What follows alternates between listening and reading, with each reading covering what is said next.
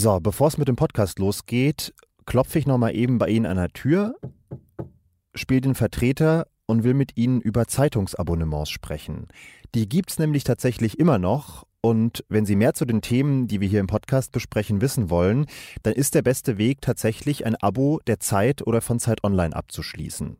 Wenn Sie nicht ganz sicher sind, ob das was für Sie ist, kein Thema. Sie können unter abo.zeit.de slash was jetzt erstmal ein kostenloses Probeabo abschließen. Damit bekommen Sie nicht nur Zugriff auf alle Inhalte der Zeit, also auf alle Reportagen, Porträts, Berichte und Analysen, sondern Sie unterstützen auch noch direkt hier unsere Arbeit beim Was jetzt Podcast.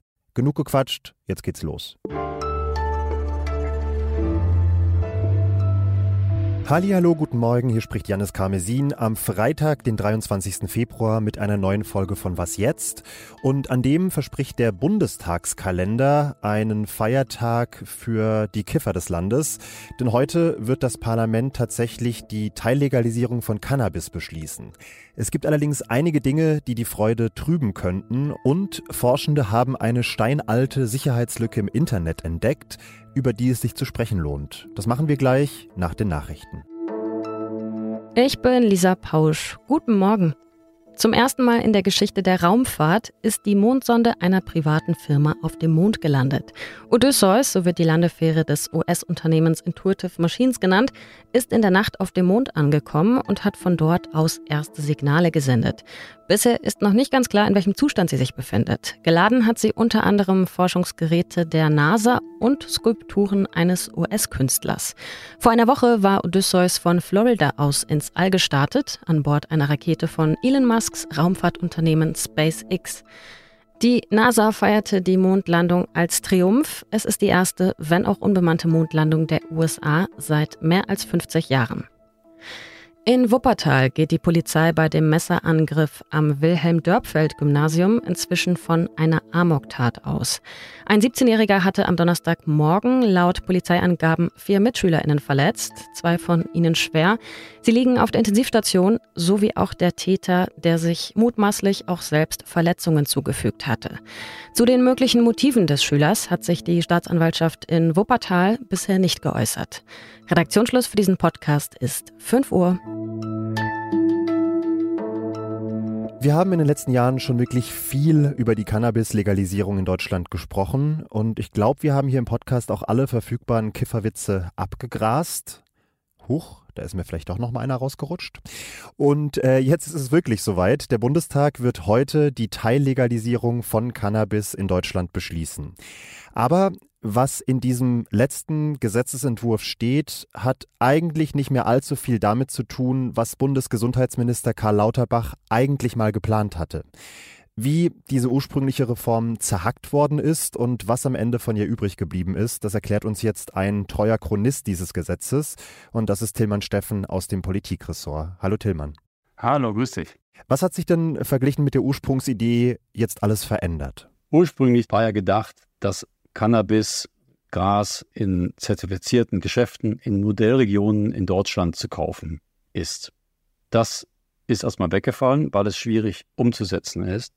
Und man hat sich darauf konzentriert, jetzt im ersten Schritt erstmal Cannabis-Clubs zu ermöglichen und eben den Eigenanbau zu Hause oder im Wochenendhaus zu erlauben.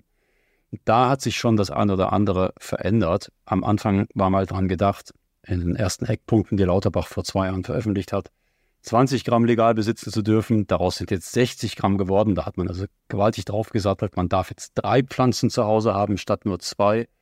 Das sind alles Dinge, wo sich der Ursprungsplan nochmal deutlich verändert hat. Okay, das heißt also zum einen ist das Gesetz liberaler geworden, weil größere Mengen erlaubt sind, auf der anderen Seite aber auch restriktiver, weil zum Beispiel die Shops wegfallen, die ursprünglich mal gedacht wurden. Ja, das wirkt sich, das kann man sagen, zum Beispiel eben auf die Gelegenheitskonsumenten stark aus. Äh, die Cannabis-Clubs und die, der Eigenanbau, das ist ja eine Sache, die auf Längerfristigkeit umgelegt ist. Da musst du beitreten oder dann musst du zu Hause eine Pflanze einsetzen.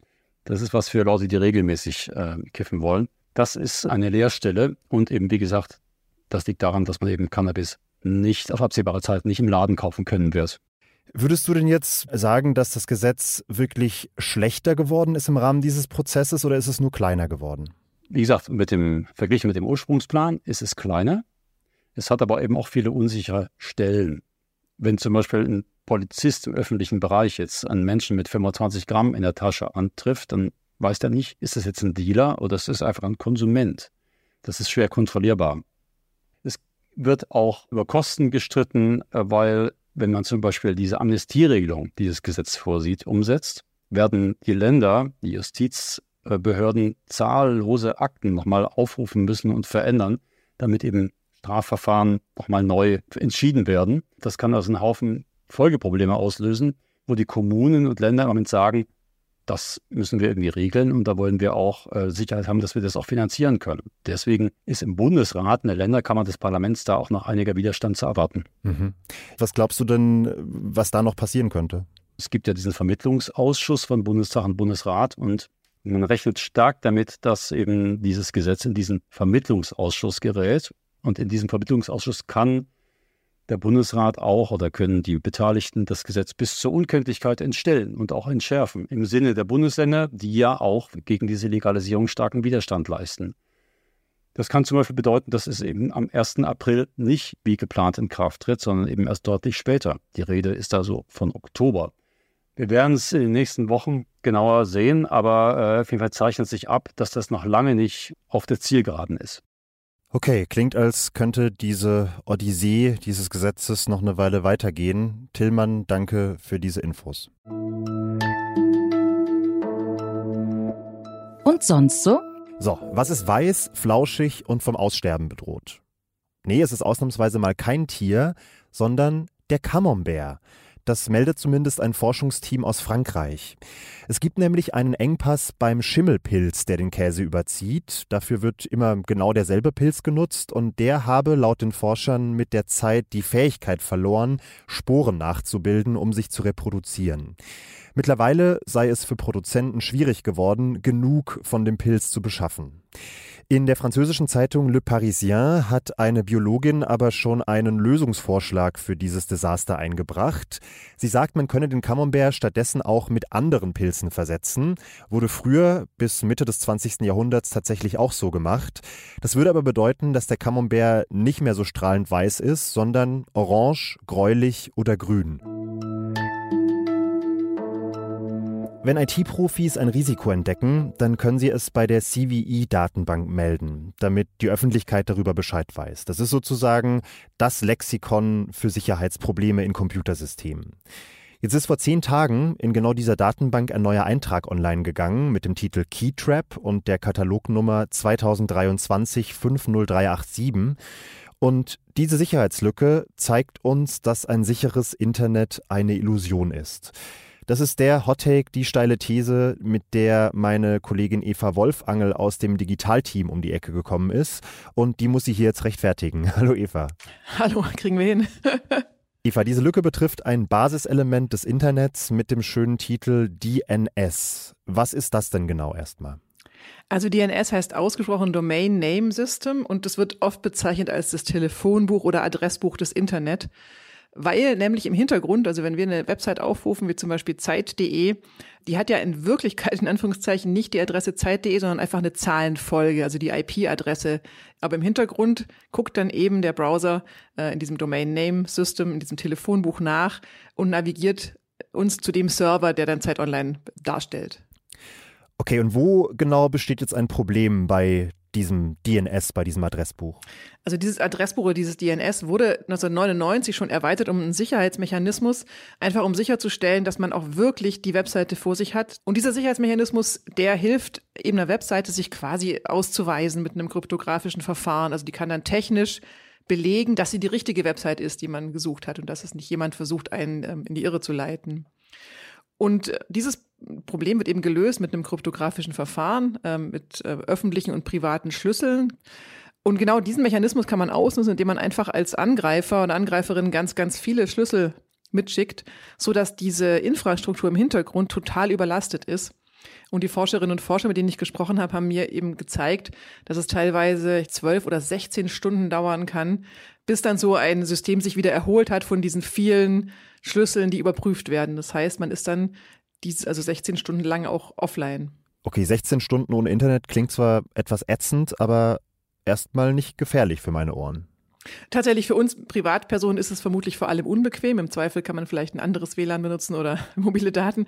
Ähm, gefährlich ist es natürlich für kritische Infrastrukturen, die deren Sicherheit davon abhängt, dass sie auch online sind. Also denkt man Krankenhäuser oder Kraftwerke. Und da gab es ja schon in der Vergangenheit immer wieder andere Angriffe, die gezeigt haben, wenn dann das Internet, wenn die einfach überhaupt nicht mehr erreichbar sind, wird es ganz schnell gefährlich. Du sagst ja jetzt, diese Lücke steht für was Größeres, nämlich für die Erkenntnis, dass ein sicheres Internet eine Illusion sei. Warum wirst du da gleich so grundsätzlich? das Spannende ist ja, dass das schon seit diese Sicherheitslücke seit 25 Jahren besteht und niemand hat sie bemerkt. Dann sagt im Nachhinein sagt man ja, wie dumm, dass da niemand vorher drauf gekommen ist. Ja, total naheliegend, dass man sowas auf die Art ausnutzen kann. Aber diese Art von logischem Fehler, es ist ja viel mehr ein logischer Fehler als ein technischer eigentlich oder so eine Mischung, die passieren natürlich immer, wenn, wenn Menschen irgendwas machen. Und ich bin mir sicher, wenn das gelöst ist, wird jemand anders was anderes finden. Und, und mir hat auch die Haya Schulmann, die Forscherin, gesagt, es gibt eine Möglichkeit, diese Lücke zu stopfen. Aber der ist sehr, sehr schwierig und wackelig gerade weil eben dieser logische Fehler noch in dem, in, in dem Standard drin steht. Hm. Jetzt ist ja der Gag am Internet, dass es kein zentral von einer Person gesteuertes System ist. Lässt sich denn sagen, oder bei wem siehst du denn die Verantwortung dafür zu sorgen, dass solche Lücken geschlossen werden oder eigentlich gar nicht erst entstehen? Ho, gar nicht erst entstehen, ist wirklich eine große Frage, ne? Weil man sieht ja, die ist entstanden, weil Leute was wirklich Gutes machen wollten. Die wollten das Internet sicher machen. Klar, wichtig ist natürlich, dass die, zum Beispiel die Provider in dem Fall, also für uns Privatpersonen, ist, sind das die Internet Service Provider, die ähm, zuständig sind, diese Lücke zu schließen. Und übrigens haben das wohl noch nicht alle getan. Also die sind natürlich verantwortlich, wenn das dann bekannt ist, sich dahinter zu klemmen und so schnell wie möglich ähm, für Sicherheit zu sorgen. Vielen Dank, Eva. Sehr gerne. Und auch an Sie da draußen vielen Dank, dass Sie mich auf dieser Reise zu Kiffern und Computern begleitet haben. Das Update kommt um 17 Uhr. Was jetzt at zeit.de ist unsere Mailadresse. Die kennen Sie wahrscheinlich schon. Ich bin Janis Karmesin, sagt ciao und bis bald. Gut, legen wir los. Nee, warte, ich habe hier noch irgendwas Lautes im Hintergrund. Wo ist denn jetzt mein Skript? ich, nicht nur, ich bin zerstreut.